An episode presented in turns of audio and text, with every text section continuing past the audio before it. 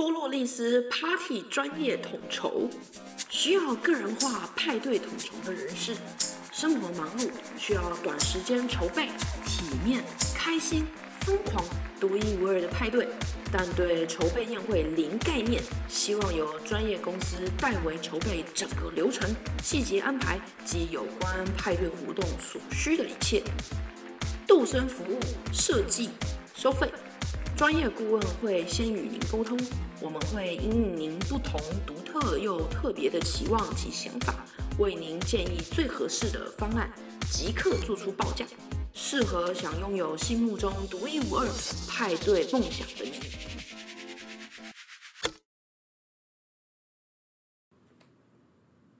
姐姐要出国念书了，我是第一个知道的。她神秘兮兮，怎么问她也不说要去哪里念书，笑嘻嘻的说要出国念书了，说家里人不用再烦恼他的事了。姐姐个性其实一直都蛮我行我素，青少年时期大半夜不回家，不知道跑去哪里玩，满身泥巴的，妈妈气得随地抄起吸尘器的管子要给他打的要死，她也嘻嘻笑，左闪右闪的。踩着客厅满地泥巴，想到这件事，我不仅微笑。我那时候还小，被妈妈怒骂声吓死了，要哭要哭的，但又对姐姐像猴子一样在家里跳来跳去，感觉很好笑。我坐在便盆里度过了大半情绪混乱的童年。我到现在还是会很想他，想知道他那颗脑子里到底在想什么，可能就是大写的无所谓。以前在学校好像也没什么朋友，为什么要出国念书啊？现在工作不是也挺好的吗？我们有一次在折派对要寄的邀请函时，我问他，他一直笑说：“迪不够啦，台湾太小了，朝九晚五，我好累，好无聊，我想去外面看看，可不可以有什么新东西？我又不是在坐牢，我是时候去看看外面了。”我笑。哇，你这句话不知道得罪多少上班族。我们笑成一团，邀请函撒的到处都是，地上铺满了各种字体的“诚挚邀请您参加，诚挚邀请您参加，诚挚邀请您参加，诚挚邀请您参加最快乐的欢送会，最快乐的欢送会”的句子，好像是各式各样不同人种、不同声线的人都在这房间复述这句话一样诡异。因为姐姐坚持要每封信都非常独特，所以我们几乎把 AI 里的字体全部都用上一遍了。结果她对于自己的欢送派对异常执着，她拦着我要我一起规划她的欢送会。姐姐是主要跟顾问联系的人，虽然我们也在同一个群组，但我很少发声。有几次的要求，我都可以感觉到顾问非常为难，只能艾特我。希望我帮忙拿拿主意，或安抚一下姐姐一些异想天开的计划。我还记得第一天去跟咨询顾问面对面谈时，顾问笑眯眯的，像看两只小肥羊一样看我们。是想办什么样的活动啊？生日派对、公司尾牙、宴会、同学会啊？欢送会啊？欢送会！我姐姐要出国念书，我看看姐姐。我姐姐目前正饶富兴味的对店内陈设的气球装饰，还有五颜六色的派对帽子看得目不转睛。哇，那真是恭喜啊！太棒了！这位诶，顾问瞄了一下我们刚用 iPad 填好的顾客基本资料，陈先生，顾问说道。我点点头。顾问这时候还不知道，这两只肥羊其中一只其实是有狂犬病的。接下来就是永无止境的反反复复，好像我们卡在骇客任务里那一只黑猫连续军过两次尼欧的那一幕。哎，对，我们就像卡在一个我姐脑子里的 bug，怎么除不掉？还有好几次，我觉得姐姐就快崩溃了，因为她不知道自己要弄什么颜色的餐巾，要请什么样的用餐形式，要怎么跟所有人联系，想知道所有人的喜好，想举办一个包含所有亲戚喜好的欢乐派对。顾问也是尽全力了，我打算事成后给他包个大红包罢了，因为实在是太折磨人了。我也觉得奇怪，以前姐姐豪豪爽爽啊，从未犹豫过什么，感觉想做什么就做什么，二话不说的。但这一次不行，我一定要让他们喜欢我的欢送会。姐姐两手各抓一种颜色材质无限接近的餐盘，喃喃说道：“姐，我想把这两个餐盘像《玩具总动员四》那只手拿铃鼓的监视猴子一样，用力敲打我姐的脑袋。醒醒！他们是谁？这不是你的欢送会吗？关其他人什么事？还有，欢送会通常是朋友帮你办的，没有自己给自己办的。最后一句我没说出来，我原本很困惑，但我想想，日本都有人自己办婚礼，然后跟自己钟爱的虚拟人物结婚了，而且还上了新闻，给自己办欢送会有什么不可以的？那既然是欢送会，自己的，你还在纠结什么？思绪结束后，我接着问姐姐，什么都没说。不是啊，你平常明明就是想干嘛就干嘛，为什么还要大费周章的办这个欢送会？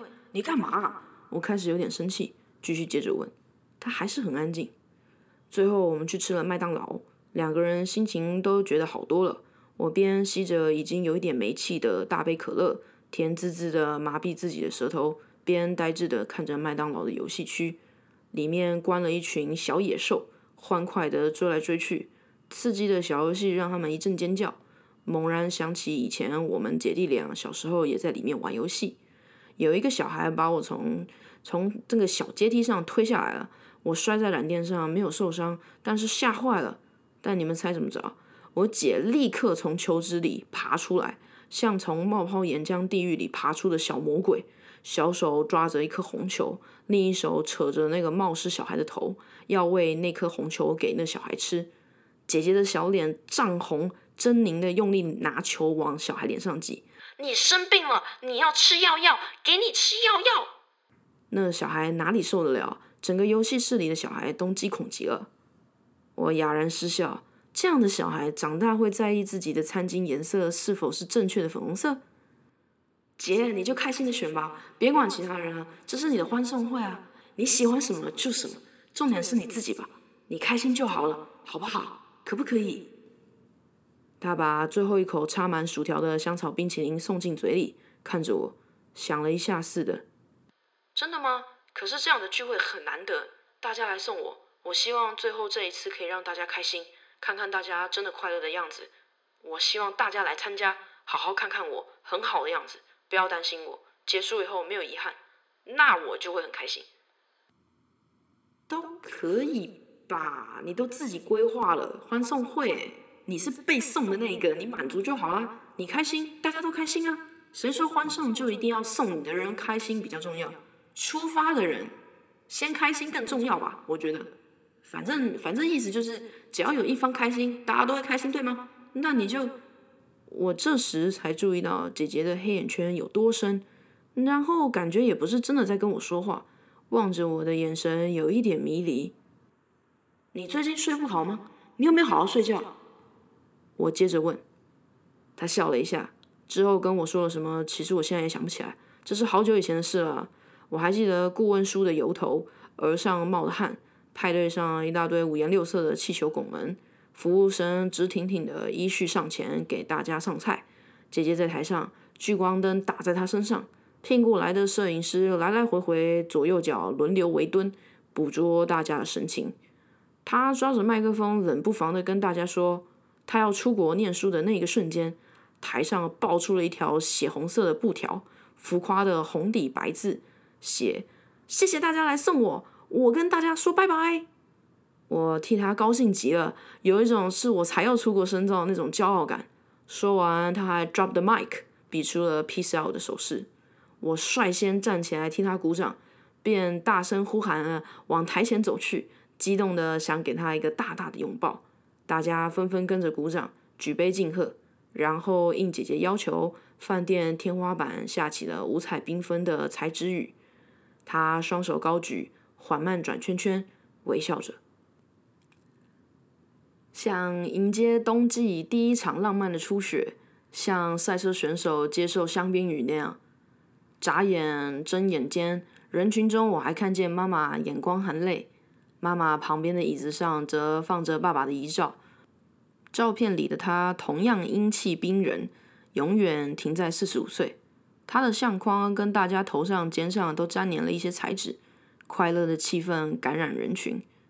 我要走啦，爸爸妈妈，我做到了，我必须去个很厉害的地方了。我是不是你们最骄傲的孩子？我是不是社会上最有用的人？以后再给你们买二十楼的高楼大厦给你们。我还记得小时候跟爸爸妈妈说过类似的话。我很高兴，我跟姐姐两姐弟间真的有一个人可以实现这件事情。当时我忍不住有点热泪盈眶。最后我们跳舞、喝酒、吃蛋糕，轮流上台唱卡拉 OK，还玩了许多派对游戏，大家都开心极了。奶奶鼻尖上还沾着粉红色的奶油，呵呵笑。舅舅头上的派对帽滑稽的歪在一边，脸红彤彤的胡言乱语。妈妈抱着姐姐，久久不放开。我也冲上前，把他们俩一把抱住。我们像河里一团团的海獭，在舞池里随人群转圈圈。妈妈很替你高兴，到那里要记得常常打电话，需要什么就跟妈妈说。对，需要什么就跟我们说。不要客气。我闭着眼，脸埋在妈妈背上，低声的说道：“舅妈、舅舅在饭店另一侧突然出现，舅妈拉着舅舅不让他乱跑，两个人东倒西歪，还不小心撞到其他亲戚跟酒桌。我们视线不小心隔空对上，他就有点激动的喊道：‘哎哎，就是他，老婆，我真的看到石头，好多大石头哎！’”派对好像瞬间暂停了一会，音乐都停了，他嘴里的酒气都要喷到我脸上来了。舅妈翻了一个大白眼，闭嘴，去那边。舅舅双手还胡乱比了一个尺寸，还有绳子，你说妙不妙？就是他那个行李箱啊，就是那个行李箱。舅舅双眼充血，直盯着姐姐。哈，你要念第十系哦，哈。舅舅的身体继续被舅妈拖拉走，舅舅不死心。扭着头冲着姐姐喊：“恭喜啊，狗屁啊，狗屁啊！”舅妈使劲拖拉，她的声音也越来越远。吼，完蛋了，舅舅，我为你今晚的生命安危感到担忧。门砰一下关上后，派对恢复正常，人生慢慢回来。大家都是亲戚，其实也不是没看过舅舅发酒疯。之前他还醉到当着姑姑及所有人的面，直接问我同性恋表妹。哎，女同志到底要怎么做爱呀？我表姐当场崩溃，捂着脸跑了出去。一切我历历在目。我回头看看姐姐，对她苦笑。姐姐则是猛拍大腿，大笑着。派对一下就到了尾声。我交办完顾问最后一些事情，顺便请他帮忙把姐姐的行李搬进后车厢。看顾问闷哼一声的成功把行李推进后车厢后，我也做好其他最后的确认。准备上车。妈妈希望你快乐，去那里不要太辛苦，要照顾自己，不要去那边了就忘记妈妈了。妈妈整个身体都要爬进后座车窗了，舍不得的抱着姐姐，继续在她耳边交代：“好，我永远不会忘记你。”姐姐头埋在妈妈的怀里，声音闷闷的。我边笑边坐进驾驶座。姐姐真的很常这样，一出去就整个忘记自己要干嘛了。我们有一次聊小时候的事，妈妈为了训练姐姐，带着才八岁大横冲直闯的姐姐上街去。姐姐咻一下跑到妈妈前面，东看看西看看去，完全忘了妈妈。妈妈一见到这个情况，就赶紧往反方向跑，不时的回头偷看，然后躲进随意一栋建筑的大柱子旁边，边偷偷观察。老姐有没有发现她妈妈不见了？据说妈妈在那边等了整整一个小时，才看见姐姐边哭边往回走，边找妈妈。从那之后，姐姐就比较不会乱跑了，出门变得会乖乖黏在妈妈腿边走。不然哦，每次出门要拿条链子拴着你姐，有多难看呐！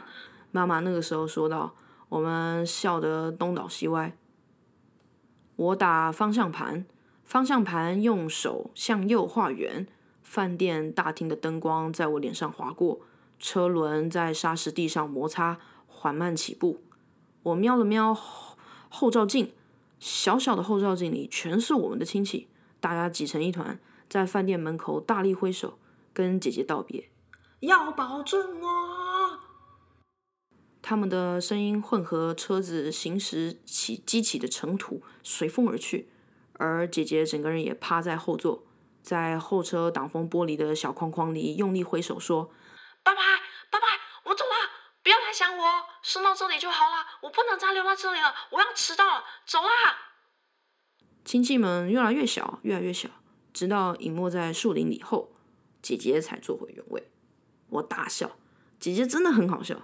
大家跟她自己都太了解她了。她是公园里孩子手里最抢手的漂亮风筝。大家都知道，心思生来就是要挂在天上，跟她来，随她去。细细的线，就怕一松手，她就要永远飞走了。那个时候说好，派对结束到八点。然后我送姐姐去搭半夜十二点的夜班机，现在都八点半了啊，真的要赶紧出发。一路上我没说什么话，随即又想了很多关于她小时候的事，真的太多了，也是都很莫名其妙的。像她为了做研究，把沐浴乳、润发乳跟洗发乳全充分的混在一起，想说这样搓洗自己的身体以及所有的毛毛，是不是可以更快速一些？呃，诸如此类的事。然后我也突然想到，自己应该也要更争气一些的。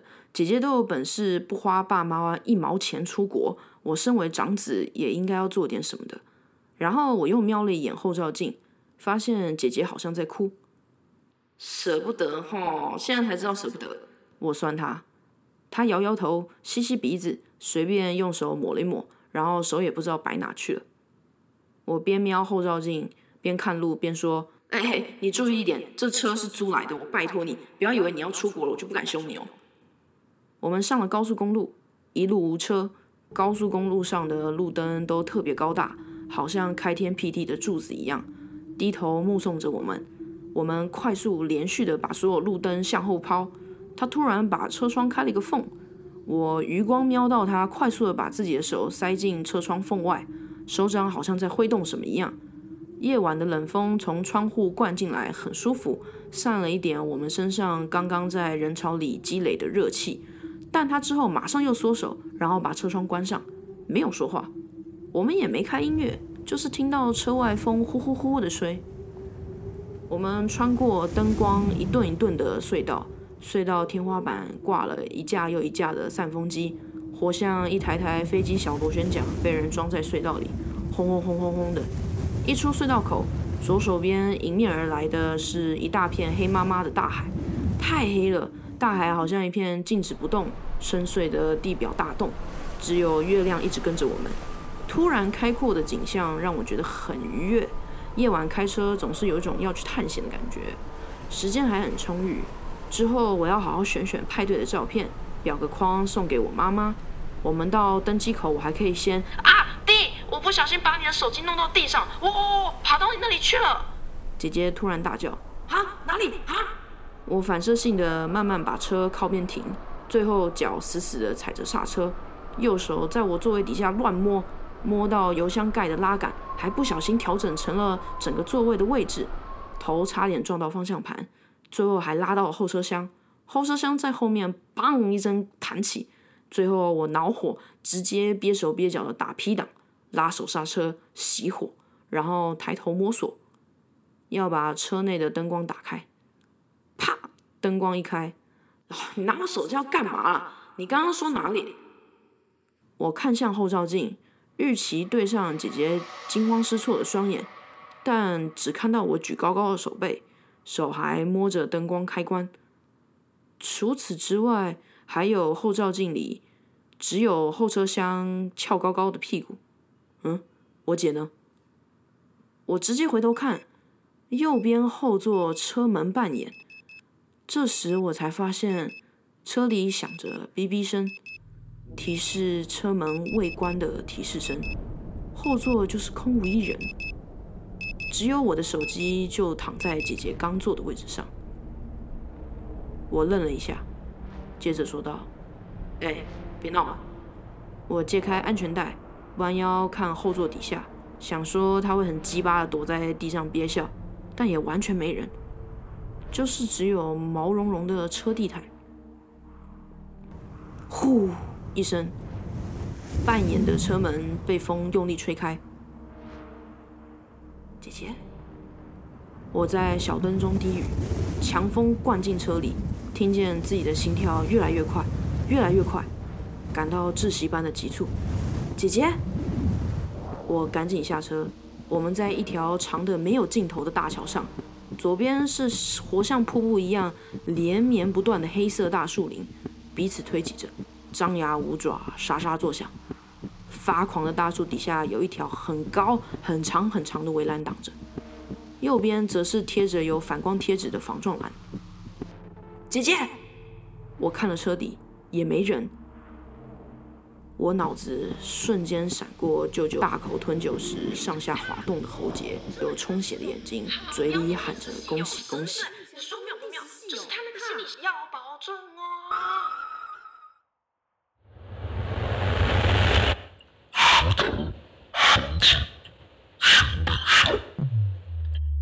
后车厢，发现后车厢内件的灯就这样干照着，空无一物，没有任何东西在后车厢里。我呆站在一只哔哔作响的车旁，被无尽的黑暗包围，腿软，风很大，但是无法呼吸。一个小时，两个小时，三个小时。姐姐从那之后都没有像她八岁时那样自己折返回来。之后，警察巡线在高速公路上找到姐姐那个时候偷偷开窗扔掉的手机。我视线从警察袋子里破碎变形的手机，在警车特有的红蓝光线中，缓缓转而望向那深不见底、活向深渊的黑暗大海。黑浪一波一波地拍打着岩石，白色泡沫载浮载沉，就像刚刚欢送会里大家手里拿的冒泡香槟。我意识天旋地转，手机里的女生机械式的一直告诉我，姐姐的手机目前没有回应。打去机场问，也没有姐姐说的那个班机。我眼泪无法控制。她说的“走了，走了”是什么意思？他说的“要去外面看看”，要去外面看是什么意思？外面是哪里？外面是哪里？我发抖，思绪大乱。欢送会，欢送会，欢送会，到底是什么意思？